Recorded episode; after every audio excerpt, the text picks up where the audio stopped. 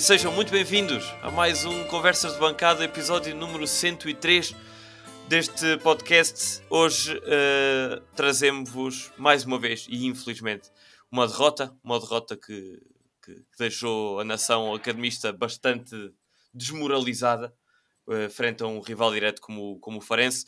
E hoje, para uh, debater esse, esse jogo e o estado atual da, da equipa e do clube, eu, Henrique Carrilho, estou acompanhado, como do costume, à minha direita, por ele, pelo Zé Pedro Correia. Olá, Zé. Olá, Henrique. Na frente, o António Sanches. Olá, António. Alô, Henrique. E hoje temos também connosco uma voz já bastante conhecida de todos os academistas que acompanham os jogos pela Rádio Universidade de Coimbra, o Bernardo Batista. Olá, Bernardo. Obrigado por, por estar aqui hoje connosco. Olá. Agradeço o vosso convite. Uh, e se calhar começava até por perguntar a ti, uh, Bernardo. O jogo em Faro começou bem, mas acabou bastante mal. Uh, como é que como é que tu viste aquela mudança abrupta? Se calhar nenhum de nós esperava até que começássemos tão bem com aquele gol do Costinha logo aos 6 minutos, mas depois, principalmente na segunda parte, pareceu tudo desmoronar-se um bocadinho. É verdade. Um, antes de mais, uh, pensarmos neste jogo como uh, o embalo do, do jogo com seria sempre perigoso, até porque eu acho que o Farense é uma equipa com características bastante diferentes. Uh, talvez o Pedro Duarte tenha percebido isso ao, ao colocar de novo o Ricardo Dias no 11.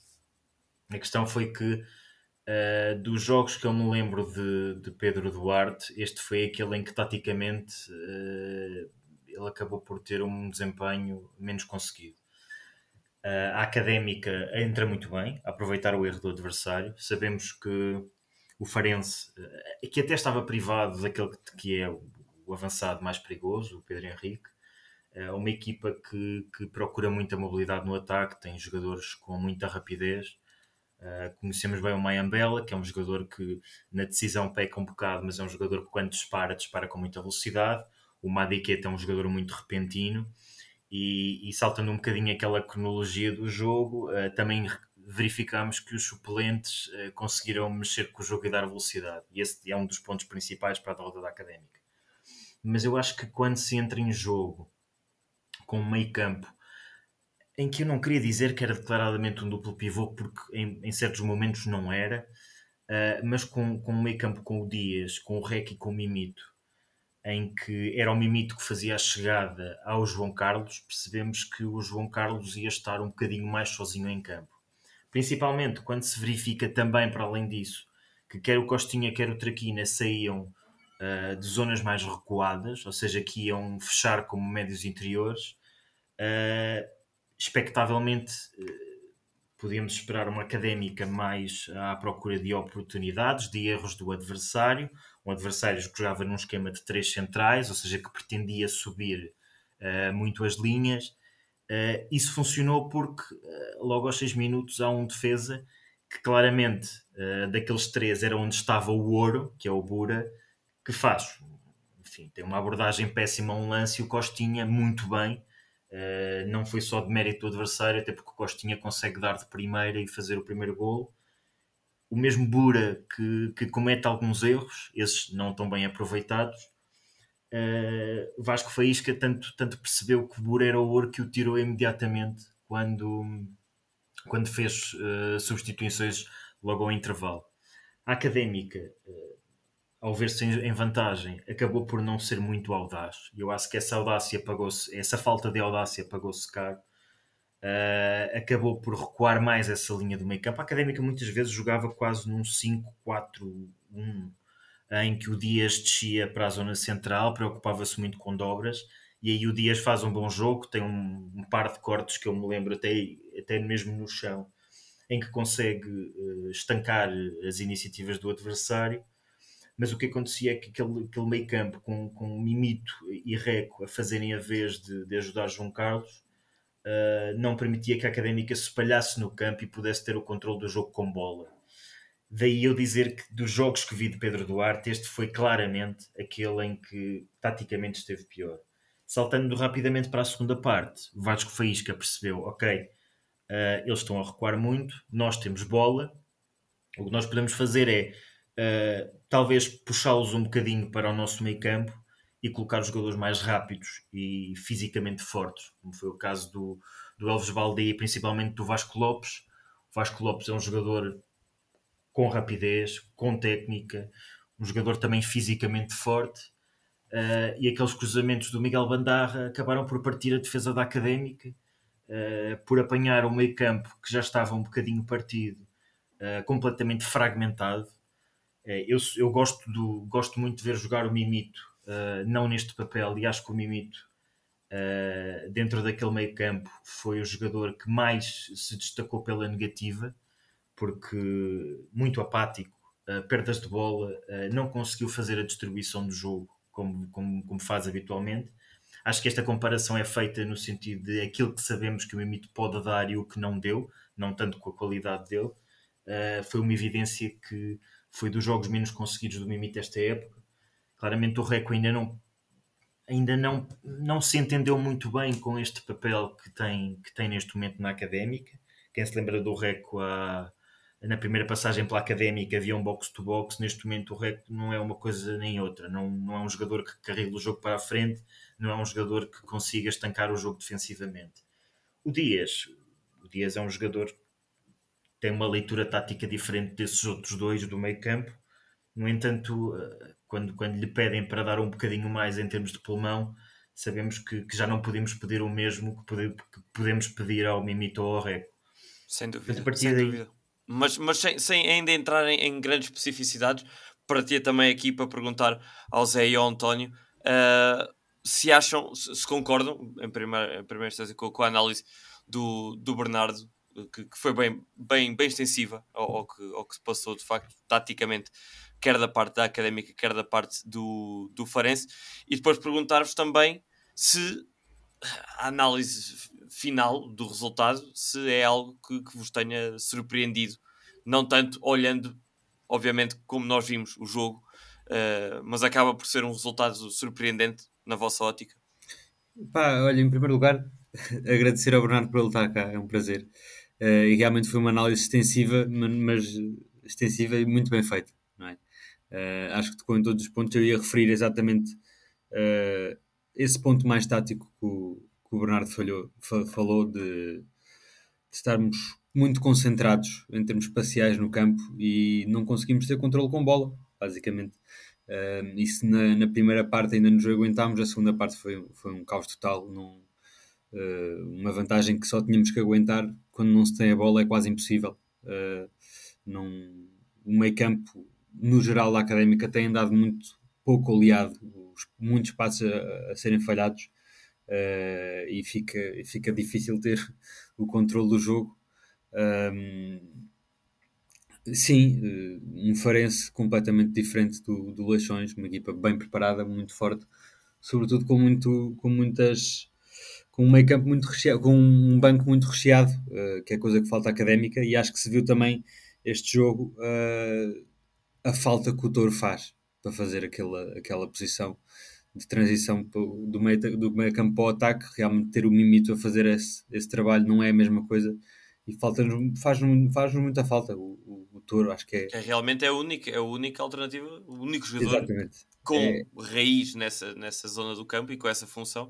Tínhamos o Michel Lima que vinha com rótulo de, mas nunca mostrou. Exato. E agora já nele temos.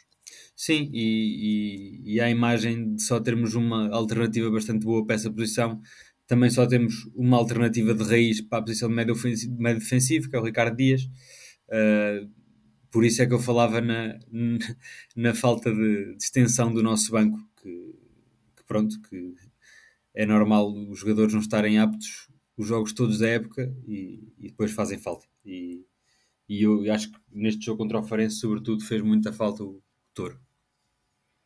Sem dúvida. Uh, Zé Pedro, tu em, em, em havendo agora Toro, porque tudo indica que, que, até já poderá estar disponível para o jogo com o Estrela da Amadora, uh, era uma entrada de caretas para ti no 11 e se sim, por quem? Sim, pá, eu não tenho muitas dúvidas. O Toro tem que ser titular nesta equipa, é dos poucos jogadores que sabem uh, o que é uma bola de futebol. Acho que, e o Bernardo disse, acho que é o, o que acho que é o, o ponto-chave de, de, deste jogo da Académica e a Académica um pouco talvez pela ausência do Toro nestes últimos jogos, o Pedro Duarte penso que tem, que tem procurado amarrar mais a equipa defensivamente, uh, não, uh, lá está, meter jogadores mais com, essa, com esse carácter batalhador, porque lá está, não tem o Toro, então fica um meio campo como, como o Bernardo disse, tendo o Mimite nessa função, ofensivamente a, a, equipa perde muito e fica muito, muito presa a erros individuais, que foi o que aconteceu neste jogo o nosso gol uh, surge disso, contra o Farense, e de uh, jogadas individuais, magia individual, que só temos um jogador no plantel atualmente para, para fazer isso, que foi o Costinha, que foi o que fez nos dois jogos, no jogo com Leixões foi isso que nos deu a vitória. Portanto, eu acho, não acho que tenha sido, ah, pelo menos a, a, a forma, o, o, modelo de jogo da Académica nestes últimos dois jogos não acho que tenha sido muito diferente. As duas equipas, o Feirense e o Leixões, são muito diferentes, e o Feirense não tenho muitas dúvidas que não vai, que, vai, vai se manter na, na segunda divisão sem grandes dificuldades.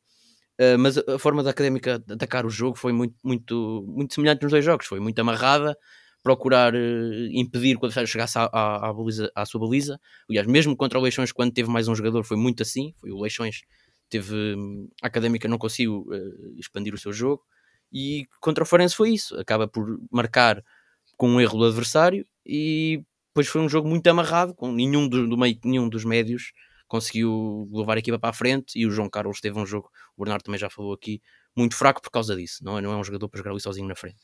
E acho que esse é o problema, acho que com o Touro a equipa tem que ser uh, garantidamente diferente. Para o lugar de quem? Para o, para o lugar do REC, que foi. E adianto-me já, uh, costumamos fazer aqui os melhores e os piores em campos, o REC para mim, a par do Traquina, fez um jogo muito fraco, muito, muito fraco. O REC, não me lembro de, de, de quase nenhum jogo do REC em condições este ano, mas este jogo para mim foi muito provavelmente o pior dele. E para mim, acho que não tenho qualquer dúvida que tem que sair fora e entrar o Touro já para o próximo jogo. Muito bem. Uh, uh, Passo-te a bola a ti, Bernardo, de novo, para perguntar se concordas com, com esta análise do, do, do Zé Pedro. E para além disso, é aqui um ponto que, que gera aqui bastante discussão, uh, não só entre nós, como entre, entre muitos academistas, a questão do RECO.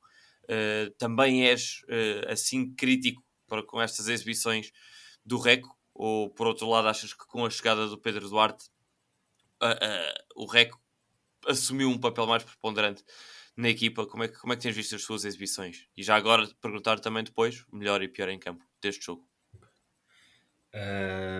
olha, posso começar por essa, segunda, por essa segunda pergunta, até porque me leva a justificar uh, porque de eu achar que Pedro Duarte esteve mal a partir do banco. Porque uh, Costi, uh, quando, quando decide uh, colocar uh, Costinha e Traquina uh, a lançarem-se para o ataque a partir de zonas mais recuadas, também obrigou o Costinha e o Traquina a terem missão, uma missão mais defensiva. E, e quando o Costinha é o jogador que, que, que, vai pressionar, cria perigo, marca um golo, aproveita o erro do adversário. O jogador que consegue controlar a bola e dá-la jogável.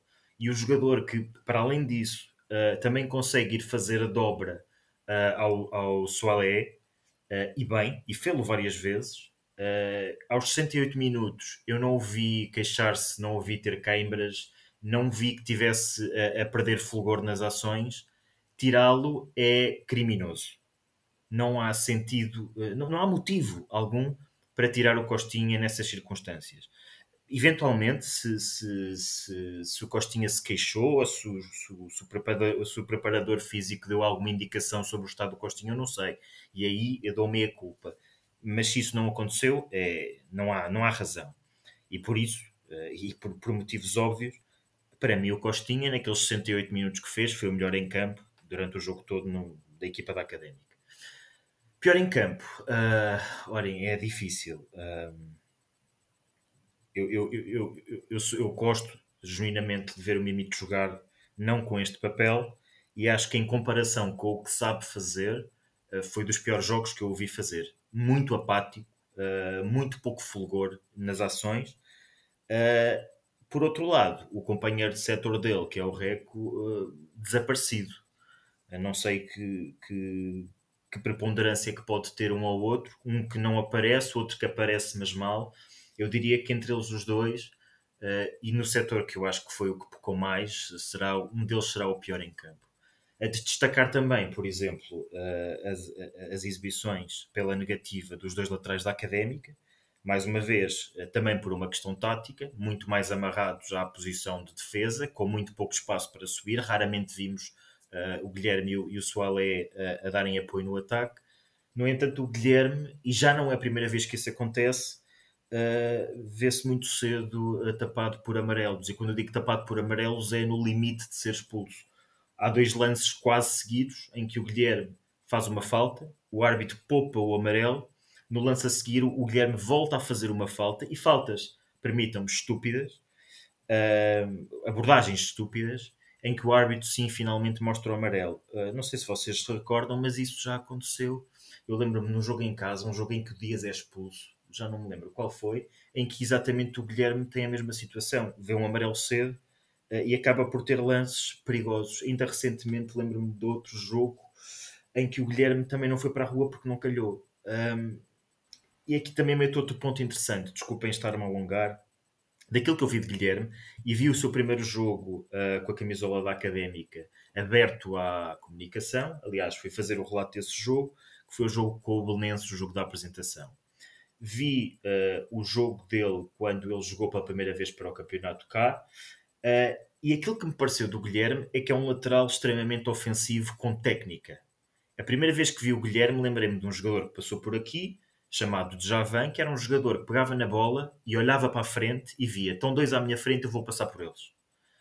E o Guilherme fazia isso. Aliás, eh, quando eu disse que vi outro jogo Guilherme, foi o jogo de Sub-23 contra o Guimarães, em que o Guilherme joga nas duas posições, joga à esquerda e à direita no mesmo jogo, eh, e tinha uma facilidade enorme em fazer variação de jogo. Aquele Guilherme que tenho visto agora é um Guilherme que nem sobe, porque não tem espaço, nem defende porque não sabe, porque ainda não tem rotinas de defesa. E por isso lá está, essa falta de, de, de rotina, uh, eu diria que aí é, é treino e experiência, e que o leva muitas vezes a terem faltas estúpidas, uh, cuja acumulação pode levar a uma expulsão que tem sido poupada. Voltando à primeira pergunta, uh, em relação ao Reco. O Reco Uh, Desculpa, facto... só ainda antes de avançar, uh, só porque eu concordo perfeitamente com essa análise que fizeste do Guilherme, mas parece-me que o Pedro Duarte põe sempre o Guilherme a jogar em jogos em que exatamente o, o lateral, ele, tem que estar em, em, papéis mais defensivos, muito amarrados, que não pode subir muito. A última vez que fez... Neste jogo não tinha outra hipótese, tinha que o meter. Não? É? Certo, ok, ah, sei lá, com tanta adaptação outra. que já foi feita, mas lembro perfeitamente do jogo com o Rio Ave foi exatamente a mesma coisa meter o Guilherme numa situação em que ele não tem liberdade nenhuma para subir. É igual, não, não tinha outro. É, isso sim, não, não, não acho que seja por aí. É, é, é, por, é, por, é por opção ou é por falta de, falta de alternativa? Na altura era falta de alternativas. Em relação ao, ao Reco, uh, eu acho que a pergunta que tu me fizeste tem as duas respostas sim. Uh, e de facto, uh, o Reco ganhou preponderância pela chegada do Pedro Duarte.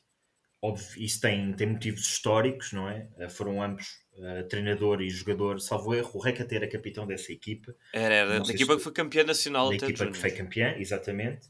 Portanto, há, há, ali uma ligação. E essa ligação uh, até pod poderia beneficiar a favor da académica.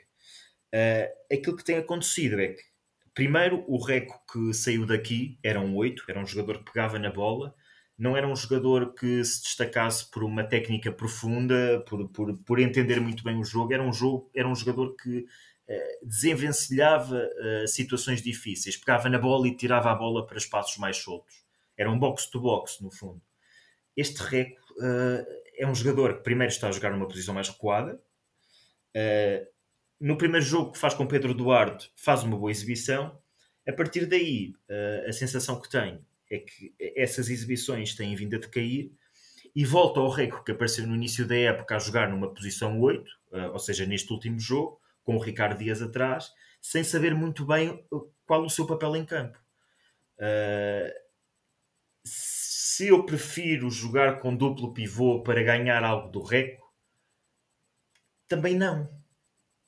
Sinceramente, das vezes em que eu me lembro em que a Académica jogava com duplo, jogou com duplo pivô, e estou a falar dos últimos anos até, eh, nada veio de bom. Eu lembro perfeitamente de um jogo em que o Dias não pôde jogar, que foi o jogo deste, da taça com o Caldas, em que o duplo pivô foi Guima e Chiquinho, que são dois jogadores, uh, um numa função que é a função de transporte, outro numa função criativa, que eu acho que são superiores uh, àqueles que estão neste momento no plantel, se formos comparar diretamente, pelas funções que executam. E, aliás, isso já tinha acontecido até no início desse, desse ano, quando o Dias não estava cá, porque ainda não tinha chegado via Belenenses. E lembro-me de outros casos de duplo pivô e realmente a académica tem uma dificuldade enorme em jogar com o duplo pivô. Não sei se dependência do Dias ou se de facto a académica, porque tendencialmente uh, procura jogar com uma referência mais, mais posicional na frente,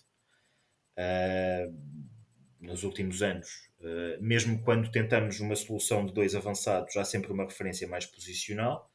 Uh, o Boldini foi a grande exceção à regra porque era um jogador que se movimentava muito melhor no espaço e talvez seja por aí uma das chaves da académica, que é quando jogamos num sistema mais clássico de médio defensivo, 8 médio criativo ofensivo, talvez seja mais interessante para uma equipa que, como a académica que é resultadista, quer esteja para descer ou para subir, jogar com mais mobilidade na frente. E agora deixo só, volta a pergunta ao contrário, será que não seria mais interessante pensarmos não uh, sobre aqueles que no meio campo não estão a fazer o papel que lhes compete? Ou será que, será que devemos olhar mais para a frente e perceber que tipo de ataque é que queremos? Porque se queremos jogar com mais mobilidade, então aí eu posso colocar a questão: então não faz sentido jogar com outros jogadores à frente? Eh, porque aí, se temos, aí... por exemplo, um jogador como o Fatai no banco que é mais rápido e temos um jogador como o Costinha que é mais tecnicista e que consegue gerir melhor a posse de bola, será que eles não devem começar os dois? E aí, por exemplo, permitir espaço para que um jogador como o Reg possa fazer aquilo que nós sabemos que ele faz bem, fica a questão.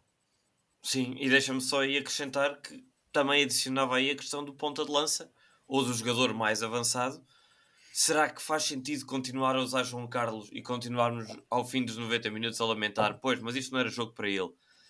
Porque realmente, há, aparentemente, há poucos jogos, entre aspas, para João Carlos. São jogos contra equipas mesmo muito, muito fraquinhas, como foi, por exemplo, aquele jogo com, com o Sporting de Covilhã, em que João Carlos teve espaço ali na área para ter alguma bola, para rematar espaço. Uh, porque, porque em caso contrário, este jogo com o Farense foi mais uma vez um jogo em que não vimos João Carlos jogar. Teve ali uma ou duas intervenções, saltar, tentar ganhar a bola no ar, é ele que até atrapalha ali um bocadinho o Bura uh, no, no, lance do golo, mas mais do que isso não. Portanto, Sim, eu acho que em relação à, à posição de ponta de lança está-se a criar aqui uma bola de neve, porque já há poucas alternativas. E as alternativas que temos nunca são alternativas porque jogam muito pouco. E quanto menos jogam, menos alternativa são. Exatamente. Uh, e é realmente, pronto, é, é, para mim é o problema. Do, Sim, e se olhares, e se olhares para... Há quanto tempo é que não vemos o, o Dani a fazer minutos sequer? E o Fábio Fortes? O Fábio Fortes, o Cabalheiro também joga pouquíssimo, por isso. Pois. Há poucas alternativas e, e não se alimenta, não se alimenta que haja mais alternativas. Exatamente. exemplo, o Fábio Fortes e as características que ele tem de uh, bola para a frente e ele tentar ganhar na altura, seria um jogador que seria muito mais adequado para o jogo que fizemos em Faro do que propriamente o João Carlos. E aí eu tenho a certeza que, tendo um jogador como o Fábio Fortes a ganhar a bola nas alturas, a segurar e a permitir a subida de uma equipa recuada, Exatamente. que pode de facto uh, ser uma boa alternativa para este tipo de jogo. O João Carlos não será. O João Carlos é um jogador que consegue partir de trás com a bola e já ouvimos fazer grandes golos uh, com isso, mas para o jogo de bombear bola para a frente e segurar, uh, ele não tem tido muito sucesso. São características, não quer dizer que um seja melhor exatamente, que o outro, são as características dos jogadores. Precisamente, precisamente, e é isso que eu digo. Conta, acho que não há uma época que eu me lembro, pelo menos, de termos quatro pontas de lança disponíveis uh, para, para jogar e para ajudar, cada um com, com as suas características e eh, teima-se em jogar -se sempre com o mesmo porque marcou um golo ou porque marcou dois golos num jogo com características completamente diferentes. Uh, mas para, para fazer o último sublinhado, queria também deixar aqui uma nota de uh, desapontamento que ainda não falámos hoje, uh, ninguém ainda falou, que para mim, na minha opinião, foi um, foi um dos fatores também bastante pesados desta derrota, que foi a exibição do João Tiago. Vi o João Tiago altamente intranquilo, muito uh, falhão e, mais uma vez, o sentimento de que toda a santa bola que é passada entre os centrais é um perigo iminente quer pelos cruzamentos, como falaste há pouco, Bernardo, do, do, do Bandarra, quer em passes rasteiros, quer em bolas pelo ar, foi um, um, um vestavias. Uh, e realmente senti um Justiniano, principalmente numa fase inicial, muito mais aguerrido e muito mais uh, sólido, mas realmente o João Tiago uh, até foi bem, foi, foi, bem papado pelo Vasco Lopes, que podia ter metido mais uma ou duas assim que entrou, mandou uma bola à barra. Uh, foi exatamente isso, a passar pelo João Tiago, o João Tiago muito a medo a, a pôr o pé e o Vasco Lopes a passar por ele. Portanto, mais um ponto de interrogação. Pergunto-vos, João Tiago, o que será feito dele uh, daqui em diante? A começar no, no, próximo jogo frente, frente ao, ao Estrela da Amadora. Eu, olha, vou pegar, porque não faço ideia que jogo é que tu viste. Acho que o João Tiago teve melhor do que o, do que o Justiniano. Acho que o, Justiniano, antes do, do gol do, do, do Farense, do primeiro gol, faz penalti, claro. No lance a seguir é o gol que é o, o jogador aparece à frente dele, ganha-lhe a frente. Uh, o segundo gol também é pelo lado dele, tem, tem que ir lá o João Tiago de fazer a dobra e não consegue chegar a tempo. E uh, o terceiro gol, pronto, é, não é bem culpa dele, mas, mas pronto, acho que o, o, o, João Tiago tem sim esse lance do Vasco Lopes que, é que manda a barra em que tem uma abordagem deficiente, sim, mas não acho nada que tenha sido sequer perto do pior em campo. Já, já falei aqui dos não, nomes. Não, não e continuo a achar que é do, dos centrais que já jogaram até agora, acho que é a solução mais válida. Entre Justiniano teve o, o Oasis, que foi o, o último jogo, Michael Douglas é bodega que, que sempre foi em todos os jogos, portanto acho que o João Tiago é o que, é o que deu pelo menos menos provas negativas destes três, que são os três centrais que uh, pronto, não, não contando aqui com o Dias, dos, são os três centrais que temos no plantel, tirando, e o José Castro, né, que já nem, já nem sequer é central praticamente. Mas deixa-me só retificar uma coisa: que, que, o primeiro golo realmente o jogador aparece mais próximo do Justiniano, mas a bola passa exatamente em A bola passou por três jogadores, a bola passou por três Exato. jogadores, passou passa, pelo Suárez. Passa primeiro pelo lateral, exatamente, que vinha atrasado, e depois passa pelo João Tiago, que tá para mim. E passa o, pelo Sakovic também. Função, passou por quatro pessoas. Quer dizer, acho, não acho que faça sentido. E olhando mesmo para o jogo total, não acho que o João Tiago tenha estado assim tão mal. Uh, pronto, não sei se vou pegar já agora nos, nos, melhores e piores para despachar a minha parte. Concordo com o Bernardo, uh, Costinha claramente. Acho ridículo também sair. Há muita ideia por aí de que uh, o Costinha se cansa, não, chega a 60 minutos e cansa. Já li várias vezes em vários grupos pessoas a dizer isso. E concordo com o Bernardo, não acho que não acho que haja uma diferença assim tão grande do rendimento do Costinha da primeira para a segunda parte e mesmo, mesmo havendo, o rendimento do Costinha é infinitamente melhor do que o dos outros, pelo menos do, do, do, do, do, Traquina, que vai ser o outro extremo na altura, e também, mais uma vez, não percebo como é que ele é, joga aos 90 minutos. Uh, portanto, esse é o ponto negativo de Pedro Duarte, que é Pedro Duarte que perde este jogo. E o Pedro Duarte mexeu pessimamente, o Vasco Faísca mexeu bem, mudou completamente o rumo do jogo e o Forense ganhou.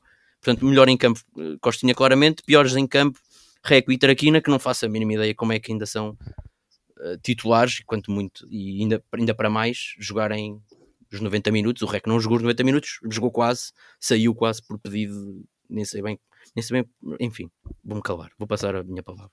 Sim, deixa-me deixa só dizer que ouvi, leste em vários sítios uh, falar da quebra do Costinha e eu sou um, uma das pessoas eu sei, eu que, sei. Viu, que viu essa quebra, mais uma vez.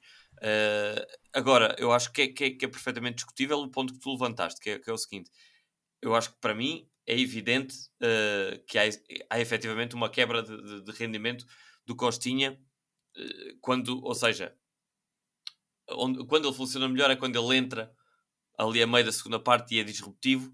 Desta vez a titular foi a primeira parte que fez bastante bem, com bastante energia. No início da segunda parte notou-se alguma falha e menos participação. Agora a pergunta que tu levantaste e que eu acho que é pertinente é: ainda assim, a esse nível mais baixo, é preferível mantê-lo ou colocar um, Fatai ou tirar um Traquina, e, mas, mas não, não utilizar o Costinha?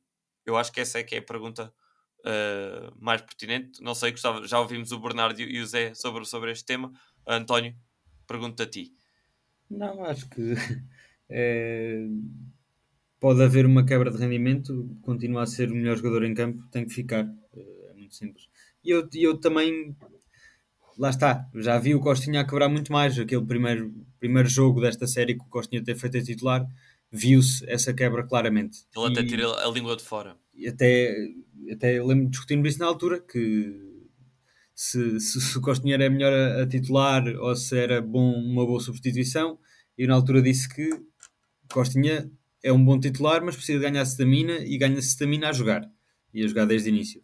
E é o que tem vindo a acontecer, porque cada vez aguenta melhor, cada vez aguenta mais tempo. É claramente o melhor jogador, jogador da, da, académica neste momento, uh, mesmo que haja alguma quebra física. Quebra física acontece ao Costinha, é capaz de acontecer a quase todos em campo, não é?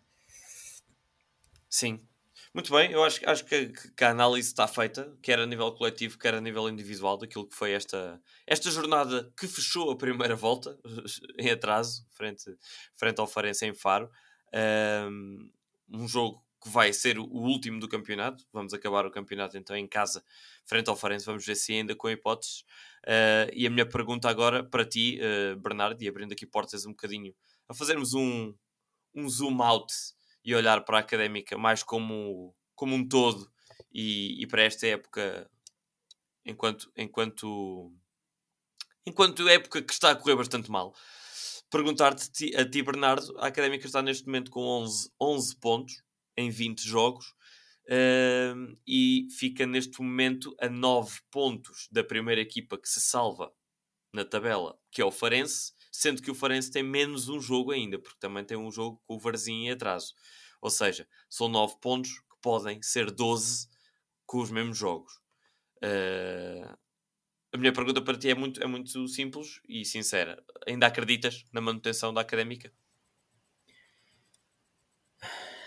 É sim, eu acho que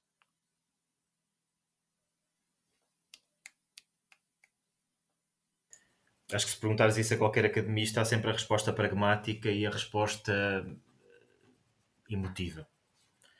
E é óbvio, não é? A pragmática é uma, a emotiva é outra. Eu, sinceramente, e estatisticamente, se, se, isso, se isso for uma prova daquilo que, que a cabeça pensa, uh, estatisticamente, uh, salvo erro desde 94, que só uma equipa é que esteve na na última posição do, da segunda liga com menos pontos que a Académica uh, ao final da primeira volta foi o Trofense. E, e desceu ou seja, estatisticamente é difícil matematicamente não é impossível e enquanto não for matematicamente impossível vai sempre haver o coração que diz não, nós vamos dar a volta vamos, vamos encarrilar vamos, vamos começar a jogar futebol é assim. A cabeça diz que não. E a cabeça diz que há muita coisa a acontecer neste momento também eh, não ajuda a pensar que, que podemos melhorar. Desde preparação da equipa, desde eu ver os jogos e perceber se a equipa tem uma resposta emocional às contrariedades, uh, desde perceber que o plantel nunca está a 100%, porque ora há lesionados, ora há problemas com inscritos, ora há jogadores que não se sabe bem se estão, se não estão. Tudo isso uh, também não ajuda a pensar que, que é possível. Se o plantel estivesse agora tudo disponível, eu diria, não, agora temos soluções, podemos ir ao banco e metemos dois ou três pontas de lança. Não, isso não acontece, não tem acontecido. Uh, temos dois centrais, eu não faço a mínima ideia se estes dois centrais vão acrescentar alguma coisa ou não, mas posso-vos dizer que falei com alguns paraguaios, eu sou esse tipo de pessoa, que encontra paraguaios, adeptos do Olímpia, para lhes perguntar o que é que vocês acham do Agostinho Alê, e devo dizer que ouvi coisas horripilantes sobre ele. Uh, quem achar que eles foram para as redes sociais dar os parabéns à académica não percebeu que aquilo se tratava de ironia, genuinamente. Uh, portanto, a, até por aí eu podia achar, não, agora vem em fulano, pá, o gajo até é alto, vai dominar o jogo pelo ar, é menos uma preocupação. Não, não sei, neste momento eu não sei, não os conheço. Por isso, muito simplesmente, e para teremos tempo de falar das outras coisas, mas para, para resumir, pragmaticamente não acredito que seja possível. Agora, como adepto, quero muito que seja possível. Uhum. E, e, e eu lanço a pergunta para o ar: há alguém aqui no estúdio que tenha alguma ponta de esperança a mais do que o Bernardo? Porque eu não serei. Eu.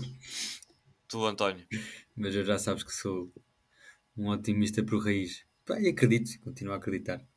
Uh, eu acho que uh, nós falamos muito de futebol e falamos de muita coisa, mas o fator aleatório é muito forte, sobretudo na segunda liga. Pá. É, quase cada jogo é um 50-50. Quando tu vês o, o Varzinho ir empatar com o Rio Ave, pá, assim como o ano passado vias a estrelinha, ano passado não jogavas espetacularmente bem, quantidade de golos marcaste aos 93 e penaltis e pá. Mas será que ser 50-50 ajuda a académica nesta circunstância? Claro que sim, claro que sim, claro que sim, claro que sim.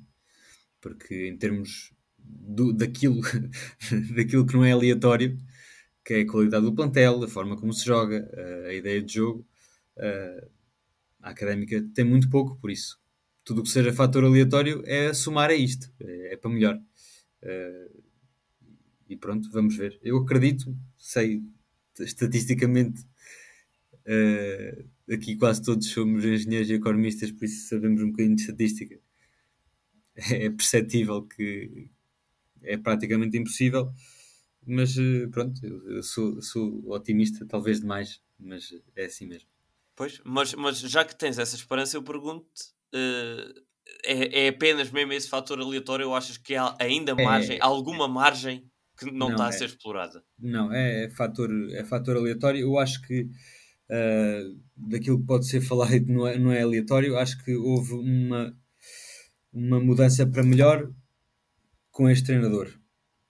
E isso já disse várias vezes. Gosto bastante do Pedro Duarte. Acho que, como toda a gente tem erros uh, a pensar o jogo, mas pensa o jogo bastante melhor e bastante mais. E, e, e num espectro muito maior, pensa em muito mais coisas, parece-me a mim, sobretudo também do que ele fala nas conferências de imprensa. Uh, do que os, os outros dois treinadores tiveram cá antes. Uh, isso é um, é um fator muito positivo, é um, é um grande fator de esperança para mim, uh, porque percebe-se, eu pelo menos parece-me que o, o, o Pedro Eduardo pelo menos não é casmurro e, e, quando vê as coisas já acontecerem mal vai buscar alternativas e já mudou várias coisas no plantel. Uh, tem uma coisa que eu gosto também, que é dar tempo ao tempo, ou seja, não faz uma mudança e está à espera que resulte no próximo jogo Uh, mas agora a académica está não... numa, numa luta pois, contra o relógio. Temos, certo, já não temos muito tempo, mas isto é, é, é, a única alternativa viável: é dar tempo para que as coisas aconteçam, não é andar a mandar tiros uh, ao calhas e cada um e tentar que. A mim, a mim o que me assusta... e, efetiva, e efetivamente, em termos de jogo da académica, houve algumas coisas que melhoraram para bastante melhor desde que o Pedro Duarte cá chegou. Sim, mas o que me assusta a mim é nós começámos o ano com uma narrativa de que é uh, pá, Fábio Viana impensável, Fábio Viana já não joga. Depois passou a ser João Pedro impensável, pá, daquele um gajo de 36 anos, não pode, João Pedro já não joga.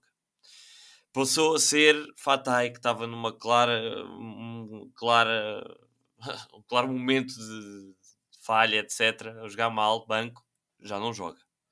Mica, houve quem lhe apontasse o dedo que estava a ficar acomodado, já não joga. E os resultados mantêm-se. E a vitória apareceu uh, contra o Leixões e apareceu contra o Covilhã. Parece-me, olhando, tentando colocar o véu da, da, da imparcialidade e olhando para, para, para a época como um friso cronológico, foram quase dois erros de casting, porque não, não houve ali, como o Bernardo disse ao início, não houve ali nenhum cheiro de continuidade sequer uh, com essas duas vitórias. Por isso é que eu fico, pá, é bom essa, essa questão de todos os jogos são 50-50.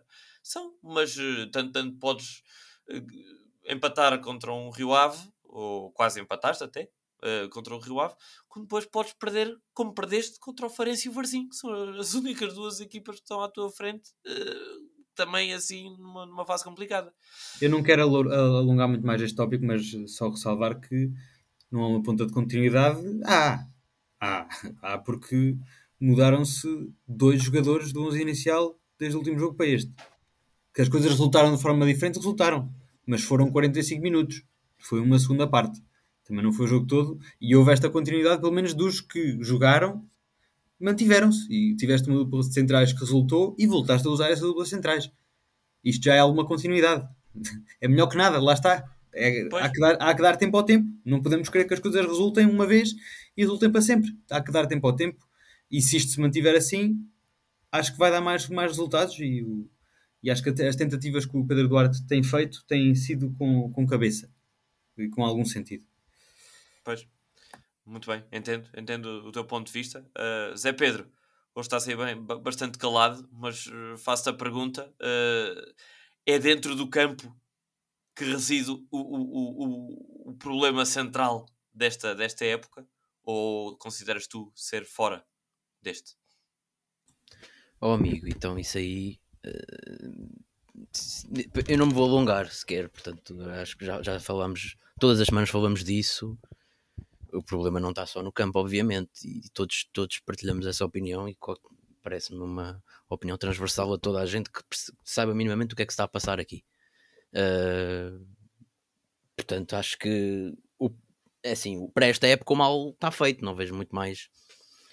Se a direção demitir-se agora, não quer dizer, não sei, uh, acho que mudar agora a direção para, para pá, não sei, sinceramente, agora estar a entrar por estes caminhos, acho que a direção esteve mal, sim, acho que é preciso a, a, a direção vir explicar-se, claro que sim, uh, tem, é, uma, é, o que tem que acontecer neste momento. Uh, e era aquilo que eu queria que acontecesse. Em termos de plantel, é com estes que vamos à luta. Acabou, fechou o mercado. Em termos de SAD, também já não é para esta época, não é? ou pelo menos os benefícios que a SAD traria em termos de possíveis contratações e etc. Também já não é para esta época. Portanto, é com estes que vamos e a direção também não, não estou a ver agora a direção admitir-se e arranjarmos uma direção de propósito para os últimos meses. Uh, e o mal está uh, no início da época. E já aqui dissemos a formação do plantel uh, e, e, em toda, toda o mandato da direção houve o mesmo problema e os mesmos problemas, como a não aposta da formação, etc. Mas eh, epá, não, não me quero estar a alongar sobre isso, porque quem quiser ouvir a minha opinião é meter um episódio aleatório e eu já, já falei muito disso. Se acredito ou não, tenho uma opinião um bocado contrária a vocês. Vocês acham que matematicamente é difícil? Eu acho que matematicamente não é difícil. Quer dizer, se ganharmos ao Covilhã, ficamos a 4 pontos, não é? Uh, eh, 4 pontos numa luta por manutenção, acho muito mais possível de, Pera, de recuperar do que. Covilhã se fores ganhar a Covilhã, estás a 7, não é? Sim, ok. Ficas a 4. Uh, acho que numa luta pela manutenção é muito mais fácil recuperar 4 do que uma luta pela subida. E eu lembro-me-nos bem do que é que aconteceu. Ficas a 4 Sim, do, do playoff. Está play bem, fogo. Não assinava já por baixo. Uh, quer dizer, é, é, isso. Acho que numa luta por manutenção, 4 pontos é muito mais. Uh, não é muito mais, mas é, é mais, são mais recuperáveis do que na luta pela subida. E vimos bem o que é que aconteceu o ano passado na luta pela subida. Portanto, matematicamente não acho difícil. Agora, não vejo é o rumo mudar para. E, e não concordo com o Tony, acho que não, não há uma mudança de paradigma enorme com a chegada de Pedro Duarte. Acho que as coisas estão como estão. Ele pode mudar os jogadores e começar a meter o. Pá, nem sequer é ganhar, ele ter tomates, quer dizer, só um cego é que não vê que o Costinha tem que ser titular. Foi isso que ele mudou, porque de resto, João Tiago mas, mas, é por necessidade. Mas, o que eu estou a dizer é que os outros dois nunca viram. Está bem, pronto. E uma coisa tá tens a teu favor, uh... António. Uma coisa tens a teu favor são 9 pontos. Uh, 9 pontos certo. já conquistados Sim. pelo, pelo Pedro Agora, Duarte. Certo, sem dúvida, sem dúvida. Uh, eu não estou a dizer para despedir Pedro Duarte. Acho que Pedro Duarte tem, tem sido o que fez melhor, o melhor trabalho dos três. Mas é isso, acho que matematicamente não é difícil. Não vejo as coisas, o rumo mudar para a académica de repente vir numa espiral positiva e ganhar jogos. Porque estou a ver a coisa muito mal parada. Nestes casos, Nestes casos também é sempre importante olhar para o calendário, embora eu fosse treinador da académica, uh, dizia aos jogadores: pá, não, não vejam o calendário, esqueçam. Isto é pensar no jogo que vem a seguir, independentemente de quem seja. nós que temos este papel de pensar nas coisas como, como é que vai ser, como é que não vai ser, olhamos para o calendário e esperamos que a Académica faça jogos em faça, faça pontos em casa, até porque é assim que, que tem as duas vitórias são em casa, não é? Temos Feirense, temos Académico Viseu, temos Benfica B, Casa Pia, Penafiel, Mafra e Farense. Ou seja, vamos receber os três primeiros classificados uh, e depois temos aqui jogos em que se a Académica não ganhar torna tudo muito mais difícil e aí já podemos pensar na matemática de outra forma. Se não ganhamos em casa ao Viseu, se não ganhamos em casa uh, ao Penafiel, uh, se, não fazemos, se não ganhamos em casa ao Mafra, uh, e, e pensando fora, que a é? Académica... Mas pensando que a Académica precisa de 33, 34 pontos, no mínimo, ou seja, que tinha que ir buscar no mínimo dos mínimos 5 vitórias, e estou a apontar por baixo, há aqui jogos em casa que têm que ser ganhos. Têm que ser ganhos. E eu estou a olhar, eu estou a olhar aqui para o calendário e vejo um, um, um Vila Franquense fora e um Académico Viseu em casa. Estes dois jogos são a diferença entre a equipa poder embalar ou, ou ficar esbarrada uh, numa situação em que eu acho que muito dificilmente dá a volta. Porque uhum. veremos o que é que acontece na Amadora, não posso exigir muito mais à, à, à, equipa num jogo em casa com o Feirense, com uma equipa que tem que me surpreendeu porque quando jogámos com eles no início da época achei realmente, epá, estes gajos não vão a lado nenhum, o futebol deles é fraquíssimo e nós não ganhamos aquele jogo por, por azar, mas que de facto têm, têm vindo a encarrilar e são candidatos. E depois temos aqui dois jogos de equipas da nossa divisão, Vila Franquense e Viseu. Uh, estamos a falar de final de fevereiro e nós no final de fevereiro podemos realmente estar a pensar que já não há volta a dar. Sinceramente, depois destes dois jogos, é muito possível que até matematicamente podemos fazer essas contas e ver, não, amigos, isto, isto está mesmo muito, muito difícil. Muito bem. É, é exatamente essa a, a, minha a minha posição e a minha opinião, que sinceramente e, e com muita tristeza, obviamente, não acredito em cinco vitórias, uh, porque exatamente não, não é o que eu vejo. Não vejo houve uma altura da época em que eu dizia que a Académica não jogava muito pior do que as outras equipas, mas acabava por perder. Hoje em dia já não acho isso. Hoje em dia acho que a Académica é efetivamente uma das piores equipas, se não a pior, a jogar a bola eh, nos campeonatos profissionais. Não vejo, não vejo eh, a Académica com qualidade, com a criar ocasiões para conseguir ganhar a quem quer que seja. Conseguiu por duas vezes, da, da forma como nós sabemos. Uh, mas, mas pronto, é, é chover no molhado e, é, e é, o que, é o que tu disseste, Bernardo. É esperar, tentar pontuar e mais para a frente, eventualmente, poderá, poderá começar a ser mais fácil uh, fazer contas matemáticas de, do que é que é preciso ou não, mas uh, começaria já por, pelo menos, sacar alguns pontos uh, na Reboleira, no estádio, no estádio José Gomes, já na próxima terça-feira. Pergunto a pergunta habitual ao António. Lembro-me de rotulares o Estrela da Amadora como a pior equipa da segunda Liga, nunca mais me esqueço. E o, o Estrela conseguiu o empate a 2 em Coimbra. E que tu frisaste a seguir esse empate, que continuava, continuavas a achar Pergunto-te se a 21 jornada continuas a achar que vamos defrontar a pior equipa da segunda Liga? Não. Epá, eu não, eu não me vou alongar muito sobre o Estrela da Amadora, vou deixar para os meus colegas, mas sim, o Estrela da Amadora para mim foi a maior surpresa esta época. Uh, para mim tinha um bom jogador e para mim lá está, para mim continua no papel continua a ter um bom jogador que é o Diogo Pinto ah, mas, mas sim, os resultados têm aparecido. Os resultados têm aparecido. Perguntar se calhar a ti, Bernardo, uh, tens estado mais a par de, deste, deste Estrela da Amadora e, e, que perigos, bem, que perigos, todos, antecipo meu na resposta, to, todos os perigos co, co, podem ser apresentados frente à académica, mas uh, o, que é, o, que é que este, o que é que este Estrela Amadora tem que, que faz com que esteja neste momento a, a, respirar bastante confortavelmente no sétimo lugar da, da Liga Sabseg.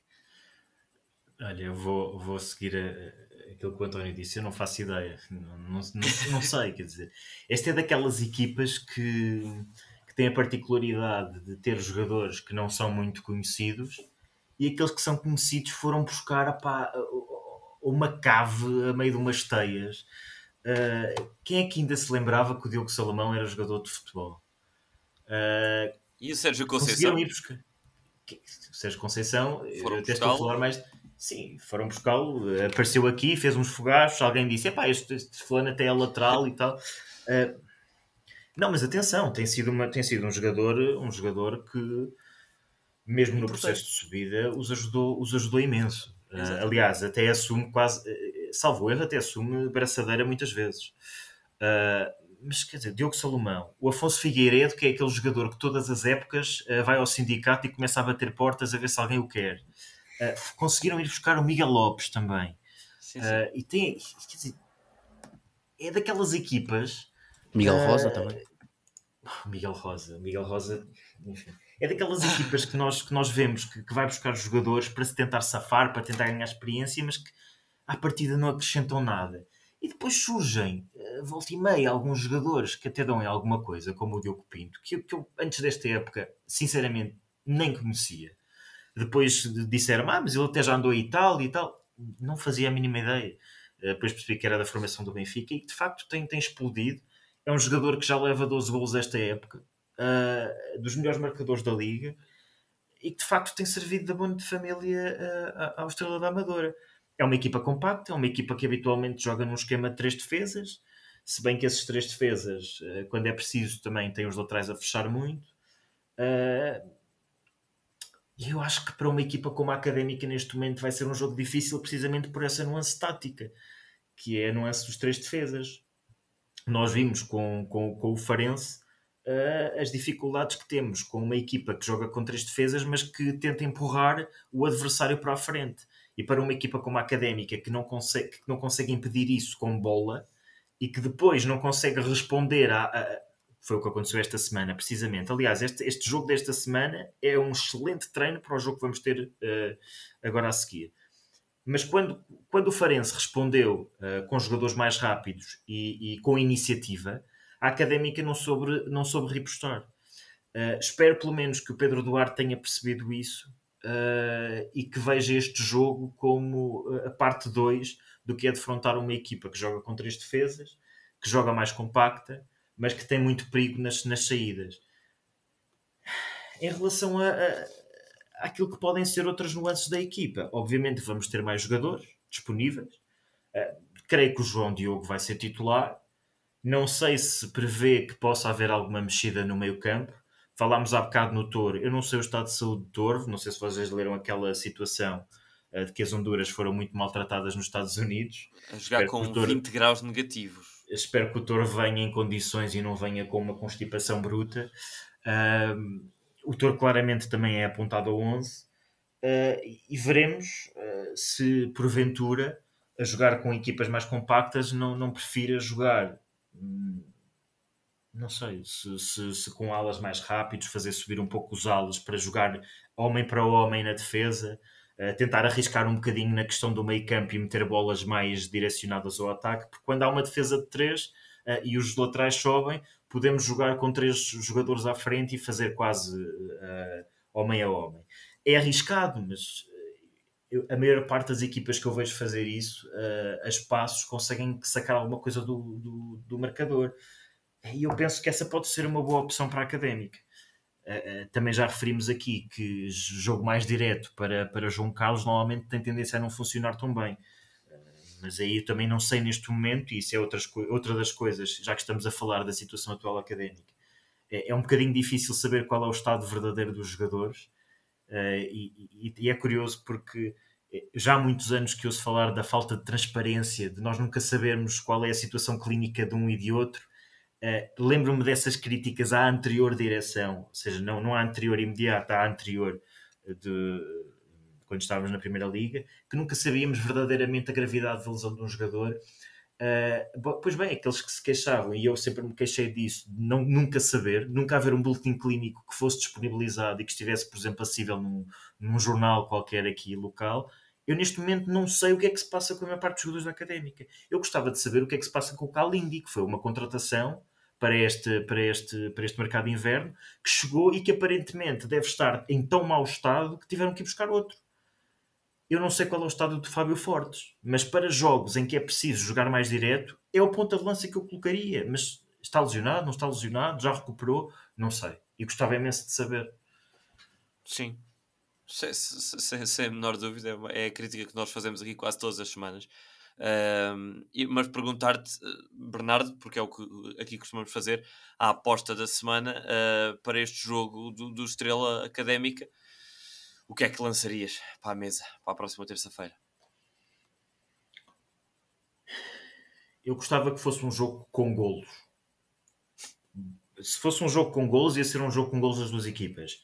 Mas pelo menos era sinal que a Académica uh, uh, queria disputar o jogo e arriscava. E que arriscava a sério e que aproveitava muito bem essas tais transições quando, quando, quando a equipa de Estrela se, se disposiciona. Uh, olha, eu gostava de um 3-2. Arrancada 3-2, obviamente a favor da Académica. Claro. Muito bem. António, a tua aposta. Eu, eu entretanto, já, já, já aqui coloquei a minha e posso já dizer à, à partida: um igual. Empate. Eu vou, eu dou contrariamente uh, à inabilidade da equipa do Estrela Amadora que eu referi uh, na primeira volta, vou dar 2-0 para, o, para o Estrela Amadora. 2-0 para o Estrela, tu, o otimista. Aí é, bem, estás a dar tudo. E Zé Pedro, tu foste o único a acertar na vitória do Farense a semana passada. Pois, Parabéns. Obrigado. Fico mesmo feliz. Uh, quanto ao jogo, acho que o Bernardo falou aqui do, do Estrela de, uh, alinhar com, com, três, com três defesas uh, e da, da, Académica ser, ser um segundo jogo contra uma equipa de três defesas. Eu, desde que o Pedro Duarte está a treinar, eu não me lembro de nenhum jogo em que não tenha sido contra três defesas. Tirando o jogo com o Rio Ave, acho que todos os outros jogos foram contra três defesas. E o que é certo é que a Académica, contra essa formação, acho que nunca se apresentou a um nível. Um, minimamente seguro, tirando o jogo com Já houve em que... até um treinador, desculpa estar-te a interromper, já houve até um força, treinador, já não sei se foi o Rui Borges, se foi o João Carlos Pereira, que mencionou explicitamente isso numa, numa flash interview, no, ou numa, numa antevisão, numa conferência. Sim, foi o João Carlos Pereira, foi. temos um problema com cinco, foi, contra foi, foi. três defesas, já. Exatamente. Sim, foi o João Carlos Pereira. Um, por isso, lá está, lá está, e é uma coisa que tem que, tem que melhorar claramente, e já tínhamos a obrigação de ter essa, essa lição estudada. Uh, mas eu estou confiante e vou apostar numa vitória da Académica por 1-0 um com um gol de Costinha mais uma vez. 1-0. 0-1, portanto. Muito bem. Certo. Um, muito bem. Para terminar, não posso, uh, não posso terminar este, este, este episódio sem abordar, apesar de já termos falado acerca deste tema uh, na semana passada, mas não posso deixar de aproveitar a presença do, do, do Bernardo para recordar umas palavras que tu, Bernardo, escreveste uh, há seis anos. Parece que foi ontem, mas já passaram seis anos. Uh, em que referiste no, num texto publicado no, no, no teu Facebook que uh, implica, o, o, o, o, o ver a académica no alto, que figurativamente significava na altura a Primeira Liga, implicaria uh, um projeto estável a longo prazo que idealiza um futebol aprazível, com qualidade na manutenção e gestão de ativos do clube e sem depender da bondade de terceiros, sem depender de algum dirigente que injete dinheiro, sem depender de pessoas que não passariam na primeira classe de gestão desportiva, nem de boas maneiras, ou que levam os amigos e a família para os cargos diretivos. Escreveste uh, na altura, numa altura que a académica estava prestes a descer e acabaria por, por se concretizar. A minha pergunta para ti é: envolvidos seis anos e tanta coisa que se passou neste tempo, acho que uh, haverá muita gente a dizer o que tu disseste nessa altura e numa semana ou num mês, vá, em que surgiu a notícia de que existe formalmente uma proposta de aquisição de 49% do capital social da académica por parte de investidor para já desconhecido, uh, acreditas que o futuro da académica passará por, uh, por não se aliar a essa bondade de terceiros para ajudar a académica? Ou a tua própria opinião já mudou acerca deste, deste tema e sobre a forma de salvar a académica, como a conhecemos? Olha, uh, eu lembro perfeitamente do dia em que escrevi esse texto, foi depois de uma derrota na Madeira contra a União da Madeira, que era um jogo praticamente decisivo.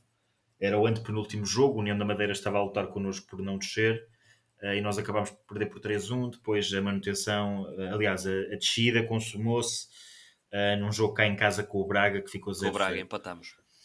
Uh, e, e, na altura, quer dizer, na, na, altura temos que ver o contexto. Tínhamos uma direção que tinha tido sucesso desportivo, mas era uma direção que nunca deixou de ser criticada porque afastava os sócios, porque uh, por não ser transparente, por não manter os ativos, não conseguir fazer dinheiro com, com jogadores que, que se destacavam. E houve casos flagrantes, houve alguns que correram relativamente bem, mas houve casos flagrantes. Vou-vos lembrar do caso do Éder, Vou lembrar do caso do Nedói, que, que é um caso mirabolante. Uh, houve outros que, por acaso, até renderam algum dinheiro, como o Sissoko, como o Flávio Ferreira, que foi uma venda inacreditável, porque infelizmente a carreira dele uh, aparentemente já tinha acabado antes de ir. Sim. Uh, o que é que eu senti e o que é que eu sinto ao ler aquilo que escrevi há seis anos? Sinceramente, sinto que está pior sinto sinceramente que está pior. Uh, e, e, sinto que a cada dia que passa, nós estamos a dar um passo para que a, a vinda de outrem seja uma inevitabilidade. A, académica tem uma particularidade, e, e, e permitam-me, uh, há pessoas que se, insul, que se insurgem contra dizer que a académica é um clube. A académica, organismo autónomo de futebol, é um clube de futebol. Aliás, é um clube unicamente de futebol. Já teve outro desporto associado, futsal. Neste momento é um clube de futebol, não tem outro desporto. A instituição existe, a instituição que lhe dá nome eh, são outras histórias.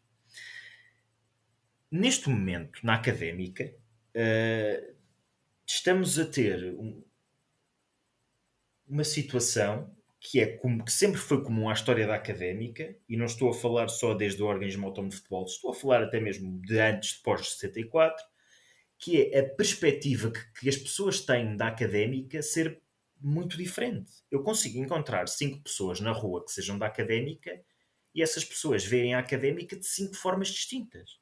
Há quem ache que a académica devia ser um clube profissional de futebol e que já tarda em ser uma SAD, Há quem ache que a académica neste momento devia terminar com o organismo autónomo, voltar ao SF e jogar com estudantes. E isso é absolutamente impraticável. Porque se nós somos todos sócios da mesma coisa, mas pensamos-la de forma diferente, então nunca vamos chegar a acordo algum. É impossível. E ser presidente da académica, de uma académica que congrega tantas opiniões diferentes, cada uma delas válida à sua maneira, Hum, mas é uma tarefa incomportável. E a partir do momento em que essa tarefa é dificultada porque estamos na segunda divisão, não temos liquidez financeira, temos uma estrutura extremamente pesada, uh, temos algum azar também. Uh, no plano desportivo as coisas não correm bem, não temos tido sorte com os treinadores, e isto já não é uma opinião minha, é uma opinião aparentemente desta direção que já despediu, sei lá, 12, 13 treinadores, não sei. Uh, e quando verificamos que há um completo desnorte e quando vemos informações de que os jogadores não recebem há X tempo ou que vão recebendo no limite, que os funcionários não recebem alguns há seis meses, uh, que a académica tem o pavilhão que é por sua propriedade hipotecado. Uh, nem vou atrás falar de uma, de uma presidência que, que parece que nem existiu, que é a presidência que seguiu à nossa descida, e pegando nas palavras que eu disse que era necessário profissionalizar a gestão do futebol, e quando eu digo isto é, sinceramente, eu estou marimbando se a pessoa que pega na académica é academista desde pequenino. Estou marimbando. O que eu quero de alguém que pega na académica e que gera a académica, não estou a falar da pessoa que dá a cara do presidente, estou a falar daqueles que dia a dia entram no bolão e têm missões de gestão, sejam elas financeiras, desportivas, institucionais, têm de ser competentes e têm de perceber de futebol. Ao contrário de outros clubes, não precisam perceber de basquete, de voleibol, de badminton, de bóssia, precisam perceber de futebol. E isso verdadeiramente não tem acontecido. Tivemos um diretor desportivo que, que, enfim, na altura também não foi muito consensual, veio associado a outro clube, teve alguns negócios interessantes. Eu relembro, provavelmente o Chiquinho terá tido alguma interferência desse diretor desportivo. Este ano fomos buscar uma pessoa da casa, aliás, uma prática muito comum, que é manter os ex-jogadores dentro da casa, pelo menos alguns dos mais conhecidos. E a verdade é que chegamos a janeiro e, e, e, a última vez que eu vi publicamente o Fernando Alexandre ter algum tipo de declarações, sejam elas relacionadas com a académica ou não, foi a jogar Playstation com o Silas na Sport TV+. Não me lembro de outra vez em que tenha aparecido o diretor desportivo da académica explicar decisões desportivas àqueles que as merecem ouvir, que são os sócios. Eu estive na, na, nas últimas Assembleias Gerais e estive nesta última, em que um dos objetivos era precisamente discutir a situação desportiva da académica. Eu compreendo o motivo do presidente, que é o responsável pelo futebol, a direção, não ter estado lá, obviamente. Não compreendo o motivo do diretor desportivo não estar. E isso foi abordado até numa das últimas intervenções por um, um elemento da Mancha Negra, uh, que disse muito bem como é que nós vamos discutir futebol se as pessoas com quem temos que discutir futebol não estão.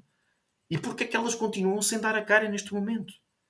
Se nós nos queixávamos, e se estas pessoas que estão agora em cargos diretivos, e se muitos dos sócios que, que, que acham que nós ainda estamos no caminho certo, e mesmo aqueles que não defendiam a SAD antes e que agora já a defendem, acham que não havia transparência antes, o que sim, ok, compreendo perfeitamente, acham que há transparência agora? Nós somos sócios. E aquilo que nós temos sentido nos últimos tempos, eu pelo menos tenho sentido, e os outros sócios que eu conheço têm sentido, é que nós andamos a ser gozados. Porque não é justo eu ser sócio, ir, ir, ir aos jogos, pelo menos hoje em casa vou e tento ir alguns fora, pagar as minhas cotas, ir às Assembleias Gerais, e depois, quando eu preciso de uma informação importantíssima de parte do meu clube, dizerem-me que é até dezembro uh, via WhatsApp, em novembro dizem-me que é até dezembro. Até dezembro não é às 23 horas do último dia de dezembro, passa para janeiro. Às 21 horas do último dia de janeiro dizem: Ah, nós já temos aqui uma proposta, atenção, mas precisamos de planificar uma reunião geral de sócios para apresentar. Há alguém que não se sinta gozado depois destes, eh, deste, deste enrolar, deste novelo que, que nunca desata? Eu acho que não. E acho que chegamos a um ponto em que, por um lado, há uma direção que é indefensável, não há defesa possível. Eu consigo compreender que a situação é difícil, mas não é possível achar que estas pessoas que lá estão, que pegaram numa académica em situação complicada, admito, mas que não, não se vislumbra nada que tenha melhorado até lá, a qualquer um dos níveis, que sejam as mesmas pessoas que vão continuar a manobrar o barco numa SAD minoritária em que supostamente quem investe dinheiro não vai ter poder de dirigir a académica e que vai dar de bom, bom grado a estas pessoas que ainda não mostraram serem capazes de o fazer. O que pode colocar, e a mim coloca, muitas dúvidas sobre os verdadeiros motivos de alguém querer fazer uma proposta para uma SAD e esta ser minoritária. Exatamente, é era isso que eu te ia perguntar e foi isso que eu comentei a semana passada. Se não te parece tão estranho Olha. haver alguém que queira, entre aspas, enterrar dinheiro na académica sem mandar nele? É. É assim, eu percebo que o negócio do futebol tem outras formas de, de fazer. Há outras formas de fazer dinheiro. E compreendo perfeitamente que, uh, neste caso, sabe, mesmo minoritária, que esse, esse investidor vá colocar jogadores seus ou seja, de, dos quais pode gerar uh, proveito futuro na académica. Não tenho a menor dúvida disso. A minha pergunta é: uh, isto também vem um bocadinho com a falta de transparência. A minha pergunta é: não é isso que já está a acontecer no Sub-23? Vocês já olharam para o plantel do Sub-23? Precisamente o que falámos a semana passada. É exatamente. Eu não sei se nós estamos a criar uma espécie de grupo de influência no mundo do futebol, eh, porque até o irmão do Luís Dias já cá vai treinar, para além dos filhos dos outros e do. E... Quer dizer, nós fomos buscar um jogador que tem uma opção de compra de 250 mil euros, que era uma promessa de base do, do Flamengo, para jogar numa equipa que não compete por praticamente nada e custa 250 mil euros. E qual, tanto qual é quanto sei, nem tem jogado. E, e, e, sim, eu por acaso não sei quem é que jogou hoje, não, não cheguei a ver Foi o Cifarelli. Mas... Qual é o verdadeiro número de jogadores que estão associados àquela equipa? Verdadeiramente. E qual é o então... vínculo deles com a Académica OAF verdadeiramente? Essa, essa também é a pergunta que eu levanto, porque a impressão, e foi isso que dissemos aqui a semana passada, António e, e Zé estejam mais do que à vontade, obviamente, para, para intervir quando quiserem, mas uh, a, a, impressão que dá a quem vê a equipa de sub-23 é de que aqueles jogadores estão ali, muito bem, têm um equipamento com o símbolo da Académica, mas que estão a, a aquecer para alguém lhes pegar e levá-los e, e realmente usá-los nos seus clubes. É essa a impressão que dá. A Liga Revelação não deixa de ser uma montra. Agora, a, forma como eles são mostrados, quer dizer, uma pessoa olha para, uma equipa do Braga e vê que aquilo é a montra do Braga. E o, o, o Estoril Sub-23 foi, não só foi, foi campeão, campeão, como tra transferiu Chiquinho, por exemplo, para a equipa principal e já este ano vendeu para o Wolverhampton por 3 milhões e meio. E estamos a falar de uma equipa que até há 5 ou 6 anos era, era, era declaradamente um entreposto de jogadores. Aliás, a própria a empresa uh, estava implantada no Estoril, a tráfico. Por isso eu também me pergunto, quer dizer, uh, vamos, vamos fingir que, que não vendemos a académica só porque está lá escrito no contrato 49%? Obviamente que estas questões também estão muito associadas com, com aquilo que nós não sabemos do estado da académica. E daí aquilo que eu referi no início. Cada dia que passa, a académica não está a ganhar dinheiro neste momento, quanto muito está a perdê-lo. A cada dia que passa, as coisas vão piorando. E muito, e muito me espanta qual, qual é a lata de se vir falar de SAD e de se adiar o, o tempo da apresentação aos sócios, uh, quando a, a, mesma direção, por motivos que nunca foram bem explicados e, e, e, sinceramente não tem nada a ver com a direção-geral da académica, retiram um ponto de uma AG a uh, 4 ou 5 horas da mesma, em que um dos pontos era precisamente essa discussão. O que é que, o que, é que aconteceu ali que não permitiu que, que houvesse essa discussão. E nós já tivemos três, uh, duas propostas de SAD, a contar com esta três. Tivemos a proposta de, na altura do, do, do João Eduardo Simões, que era uma SAD em que, obviamente que isto era um esquema um bocadinho difícil de compreender, em que ele dividia as ações pelas empresas da cidade. O que isto quer dizer, no fundo, para aqueles que acreditam na, na, nas más intenções do, do José Eduardo Simões, era elas estão aqui na cidade, pertencem a todos, mas no fundo eu é que as controlo. Ok? As pessoas podiam ter o direito de pensar nisso e se calhar foi por isso, é a minha opinião, foi por isso que ela chumbou. Porque eu duvido que alguém ache que uma SAD que esteja dentro da cidade de Coimbra possa ser a partida má. Financeiramente é má, claro, quer dizer, não é a Câmara, nem os hospitais, nem os serviços de não sei quê que vão, que vão investir na académica. Depois tivemos a proposta, que nunca se concretizou, mas que foi dita pelo próprio, do BMG que era uma proposta de 72%. Mal por mal, o BMG é um banco brasileiro que existe, que tem ligações ao futebol, inclusivamente no futebol português, inclusivamente à equipa que está neste momento em primeiro no, no campeonato, na primeira divisão. E, e, de facto, podia ser um projeto interessante. Ia ser maioritário? Sim. As pessoas estavam dispostas a isso? Provavelmente não, mesmo que, que houvesse um referente. E depois ainda havia a questão do símbolo e do nome e a ligação à casa-mãe que punha alguns entraves a essa. Uh, eu tenho a minha opinião sobre isso. Acho que uh, o dinheiro abre muitas portas. E mais não digo. Uh, depois, depois de nós temos essas duas propostas, realmente vão, vão nos enfiar pela goela a ideia dos 49% que protege a académica. Eu já vi, eu já vi, já vi muitas atitudes, até mesmo desta direção, em que parece que nos fazem passar por burros. Mas eu acho que esta leva um patamar um bocadinho acima. Eu tenho muita curiosidade em perceber qual é o investidor, se é estrangeiro, se não é estrangeiro, uh, porque, uh, e falando da equipa de sub-23 e não me querendo alongar muito, parece-me que já existe uma implantação de algumas pessoas que já estão, de facto, a ter algum controle, nomeadamente sobre essa equipa de sub-23 e, e, isto também para dizer que eh, esta, esta, esta transformação eventual transformação da académica vai sempre passar pelos sócios. Uh, e há uma coisa que os sócios têm que perceber. Nós estamos aqui quatro e se calhar entre nós os quatro pode haver divergências da forma como, como se pensa a académica e do futuro que queremos para a académica. Eu, eu aqui até devo dizer, para a académica ou para outro clube qualquer. Eu sei que isto custa, mas vamos colocar isto neste, nestes termos.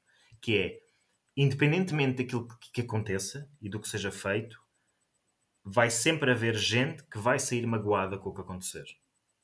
Porque se há gente que pensa da académica das mais variadas, pensa na académica das mais variadas formas, obviamente com o que quer que aconteça no futuro, seja mais clube, menos clube, mais valores, menos valores, mais mística, menos mística, vai sempre haver gente que vai ser magoada com a académica. E vai sempre haver gente que vai achar que podia ter feito mais isto ou mais aquilo, ou que a académica já não tem valores, ou que a académica afinal agora é dos valores. Vai sempre acontecer e, e, e temos que nos preparar para isso. Eu acho que nós devemos preparar para eventualmente qualquer tipo de mudança. Então, se for uma mudança societária, isso vai acontecer. Para que haja uma cisão.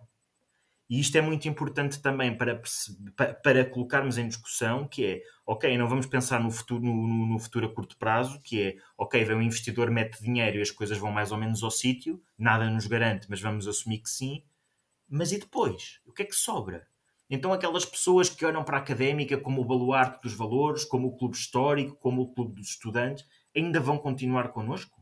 Só porque, porque temos num papel 49% usamos o símbolo e o nome da académica? Isto são questões que são importantes. Sim, são, são, são tudo questões muito importantes. Eu, eu já te vou responder diretamente uh, a isso. Um, queria só dar uma menção. Uh, isto se calhar era para o fim do episódio, mas fica já. Uh, quero agradecer ao, ao Tomás Cunha, que foi através de, um, de uma partilha deste texto que que está a servir de base para esta discussão, uh, escrito pelo, pelo Bernardo. Foi o, foi o Tomás que o partilhou hoje, ou ontem, ontem creio. Que recuperou, sim, recuperou ontem. Uh, pronto, e também foi através daí que nós fomos rever, rever este texto e que, e que chegámos aqui à conversa com, com o Bernardo. Só agradecer também essa menção ao Tomás Cunha que, que todos acho aqui que reconhecemos que está a fazer um trabalho muito bom Uh, sobretudo, eu, eu, adoro a parte da informação e acho que, do ponto de vista jornalístico, está, está, no, caminho, está no caminho mais certo o Tomás. Uh, mas, uh, respondendo-te, é claro que, que é o, a divisão da, da, opinião dos sócios sobre a académica é o grande problema. e é um problema difícil de colmatar porque toda a gente é livre de ter seu, a sua opinião e muito bem, e há exemplos uh, bem-sucedidos e mal-sucedidos para apoiar e refutar qualquer opinião que se tenha acerca do futuro da académica. Uh, como é que isto A pergunta é como é que isto se desmancha e como é que realmente se, se une um clube. Uh, também já o disseste entre linhas, uh, e acho que é essa a tua opinião, é, é, com a, é com a direção. A direção tem que apresentar uma proposta que se veja e que mostre que é válida para toda a gente uh, e é sobretudo nesse ponto que, que, que, a, que a direção tem falhado, uh, esta direção, porque realmente veio com uma proposta no início do mandato e não consegue cimentá-la de forma nenhuma, não consegue mostrá-la, não consegue. tem feito o trabalho muito mal. Lá está, este caminho que tem que ser feito de apresentar uma proposta e mostrar aos sócios que essa proposta é sólida, seja ela qual for. Uh, não está a ser feita para esta direção e é sobretudo aí, acho eu, que, a direção uh, peca mais. E no, e no, capítulo da comunicação também, como tu, tu já referiste, uh, mas passa a bola a outra pessoa, era só adicionar este ponto. É, é, é, é, isso tudo e é exatamente aquilo que estavas a dizer, uh, Bernardo, a questão de, de, de, de, sermos um clube com tanta uma, uma variedade tão grande de, de emoções e de, afetos que, que envolvem e de, o, o espectro de, de, dos sócios da académica vai, arrisco a dizer, literalmente do, do, do 0 ao 100. Uh, eh, e muito provavelmente a, a faixa etária mais uh, experiente, mais velha, é apaixonada pela académica que conheceu outrora, pela académica que realmente viveu nos seus tempos de juventude e nessa altura se apaixonou uh, a questão de, de, do espírito académico do, do estudante. Uh, a faixa mais jovem não conheceu essa académica e, portanto, já se apaixonou por uma académica diferente, uma académica sempre à rasca com a corda no pescoço. Uh, portanto, haver, haver tanta plural, plural, plural, ai, pluralidade de opiniões e de, de, paixões e de motivos pelo qual se, se ama o clube, eu só via a partida como, um, como uma vantagem. E, uh, por, por, haver experiência, por haver, por haver vozes mais velhas, tenham calma, porque nós já vimos outra académica, sabemos usar todo esse conhecimento para moldar e para, para, para estruturar um clube sólido, ainda para mais com uma coisa que tenho a certeza absoluta que quase todas as outras cidades se queixarão, que é, epá, a Académica tem Coimbra, tem os estudantes, tem a universidade por trás, tem, tem vida jovem ali a acontecer naquela cidade. E que, por exemplo, nós basta olharmos, e até podemos olhar para a Primeira Liga, olhar para um Vila Nova de Famalicão, para um Passo de Ferreira, para um Tondela, para um Aroca, Moreira de Cónegos. O que é que estas terras, porque muitas delas nem são cidades, terão a mais do que a académica para, para, para estarem neste momento na posição que estão e não, e não na académica? Bem, pode-se argumentar: Passo de Ferreira tem indústria, a zona do norte em geral tem indústria. Muito bem, é certo. Mas também tem uma coisa que para mim é provavelmente aquilo que faz a maior diferença é o facto de todos os sócios se unirem em torno de apenas uma coisa, que é querer ganhar o jogo seguinte.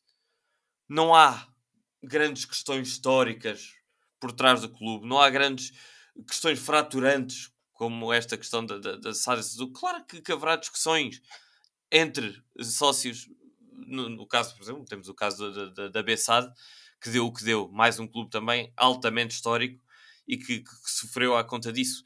Mas às vezes sinto, sinto que a história e que a académica e a academia e a universidade e toda esta ligação, infelizmente, tornou-se mais numa âncora do que propriamente num elevador para a equipa profissional de futebol poder levar uh, uma vida diferente e, e, e apoiar-se nisso para ser um caso de sucesso em Portugal. É... Se, só antes de, de, de, de, Provavelmente estou a impedir o Zé Pedro de responder, mas uh, dizer, dizer uma coisa. Um, quando, quando se fala em, em levar a académica, uh, eu acho que não há forma melhor de levar o organismo autónomo de futebol, e agora fazer nessa distinção, do que ver a bola na relva no palco que ela merecia. Ver a bola na relva na Primeira Liga porque se o símbolo está lá, o nome está lá, a história ninguém nos tira. Isto é importante, quer dizer, a história, esta história está escrita, está nos livros, ninguém nos tira. Mas que o, que o importante para que a académica continuasse a ser académica era estarmos no, no sítio onde, onde, todos gostaríamos de estar. Mas que isso se faz com futebol. É o organismo autónomo de futebol. Joga futebol. E tem que jogar futebol suficiente para poder, já agora, manter-se na segunda liga e se calhar daqui a uns tempos subir para a primeira outra vez e ter condições de o fazer. Neste momento não interessa ao organismo autónomo de futebol, sinceramente, aparecerem os estudantes a meter a capa no chão para, para, para os jogadores entrarem no relevado. Porque a maior parte dos jogadores, sinceramente, está-se a marimbar para isso. Essa história está escrita. Eu agora gostava de ver a história do organismo autónomo de futebol que aponte para aquele símbolo e quem quiser olhar mais para esse símbolo, que olhe porque ele também precisa. Como vocês referiram, eu sou seccionista da casa, sou um elemento da Rádio Universidade de Coimbra, já fui sócio efetivo da, da, da, da Associação Académica como estudante da Universidade, agora sou um associado seccionista, e vou querer sempre manter esta relação com a casa, com a académica. E todos nós, se calhar, temos outros desportos que gostamos de ver. Epá, eu também gosto de ver outros desportos na académica. Não, sinceramente, não acompanho como acompanhava antes, mas já fui ver o rugby, já fui ver o basquetebol, já fui ver o voleibol, já fui ver o hockey patins, por acaso até já fui ver o feminino, o masculino já não vou ver há muito tempo. Uh, os desportos existem e devem ser apoiados. E é importante também que, que o organismo autónomo de futebol, por via do futebol, mantenha essa ligação à cidade e àquilo que é a casa-mãe que afundou. Isto é importantíssimo. E ninguém aqui põe em causa a relação da académica com o símbolo, com o nome, com esse organismo autónomo de futebol. Mas estarem a misturar o futebol, um organismo autónomo, e algo que é profissional, porque eu, eu sei como, como funcionam as secções da casa, mesmo aquelas que estão na primeira divisão, têm uma ligação direta com a casa e são regidas por um conselho desportivo. O basquetebol está na primeira divisão, mas se há um conselho desportivo na casa, na DG, eles estão lá representados. E a distribuição de verbas é feita assim. Tudo o que eles têm é extra são patrocínios e coisas que conseguem. Enfim, toda a gestão passa por um conselho desportivo. O organismo autónomo não. O organismo autónomo tem a liberdade de, de arranjar os pontos de financiamento que quiser, de se aliar com os parceiros que quiser. Obviamente que nestas circunstâncias a Direção-Geral pode ou não, uh, e pode, uh, neste caso, com, como se disse que fez na altura da, da, proposta do BMG, pode dizer, então, mas aí deixa de ser académica porque já não pertence ao organismo autónomo de futebol. Tudo bem, isso é lícito. Mais uma vez eu refiro que há coisas que, que, que o dinheiro resolve, e é verdade. Eu sei o estado da Direção-Geral, perdão, da Direção-Geral, Duvido muito que essa questão não ficasse resolvida de outra forma, mas isso não quero estar a especular. Mas que de facto o essencial e, e, e aquilo que disseste, Henrique, é certeiro. Se nós nem a bola na relva garantimos, isso para mim é a pior homenagem, o respeito, a falta de respeito, aliás, pela história da académica que lhe possamos estar a fazer. E é isso. Quem não conseguir dissociar isso da falta de, da, da inexistência de uma equipa de futebol da académica no mais alto nível com aquilo que é a história da académica e a sua dignificação, então, desculpem, mas não, não está a ver as coisas do prisma correto. E desculpa, Zé, tinha só que acabar aqui este raciocínio. Força, não, e aí eu ia tocar mesmo nesse, nesse último ponto. Acho que só vou dar minha opinião muito rápido, já nos alongamos muito sobre isto e já todos, pelo menos nós três, já demos a nossa opinião nesta montra. Uh, portanto, uh, vou só dar a minha opinião também para ficarem as quatro. Acho que relativamente à divisão de opiniões da académica, acho que relativamente a este tema, acho que é normal em todos os clubes. Quer dizer, todos os clubes que tiveram que passar de segundo passado, certamente tinham pessoas que aprovavam e pessoas que, que, que rejeitavam. Eh, agora que a académica tem a questão do, da história de, de, jogar com estudantes e haver ainda pessoas que, que achem isso, acho isso um bocado, né, acho que é impraticável. Quer dizer, temos aqui um membro de, nesta conversa o Tony já, já se foi treinar com a equipa universitária e, e tem infinitamente piores pés que o Michael Douglas. Portanto, não, não, certamente não era a melhor homenagem para, para essa história da académica. Acho que o que uniria os adeptos, e seja SAD, seja SEDUC, seja SAD maioritária, seja SAD minoritária, é haver um projeto, haver um projeto bem explicado e haver pessoas, como já aqui todos dissemos, pessoas competentes a geri-lo. Acho que não, acho, não, não acredito que haja alguém que nutra sentimentos pela académica e que quer o melhor para a académica, a rejeitar um projeto que se veja claramente que vai ser bem, nunca se tem certeza, mas que se veja claramente que tem pernas para andar e que vai ser bem gerido e levado ao bom porto. E é coisa que não aconteceu até agora, em nenhum dos projetos foi uh, neste então, nem sabemos os valores, nem sabemos os uh, quem são os investidores, é uma coisa nova, que é uma coisa que me assusta também.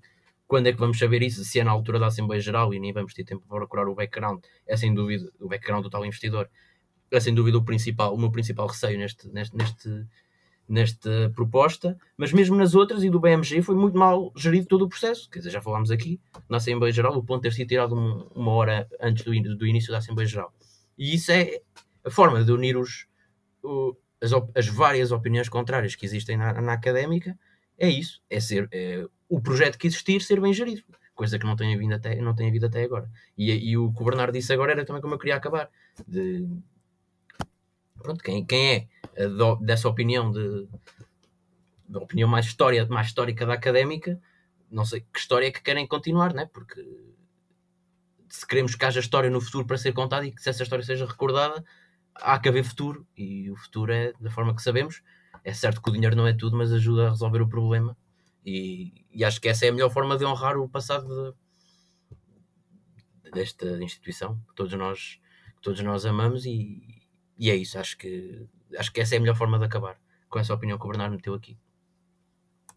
Muito bem, eu, eu concordo e acho que, que, que, é uma boa forma de resumir tudo aquilo que, que foi conversado aqui. Uh, Agradecer-vos a, a, vocês, José e António, como sempre. Uh, um agradecimento muito especial a ti. Obrigado, Bernardo, uh, pela partilha e pelo, pelo academismo e pelo, pelo serviço que tens, tens prestado à, à, académica e a todos nós adeptos, muitas vezes através da, da, da RUC. E dizer apenas que voltaremos à fala convosco, ouvintes, depois do jogo do Estrela da Amadora e depois, provavelmente, da, da, jornada seguinte, que agora até nem tenho aqui presente, mas uh, que será durante o fim de semana e voltaremos então na segunda-feira seguinte uh, com, essa, com o resumo dessa dupla jornada. Um obrigado a todos, voltamos então a falar nessa altura. Até lá!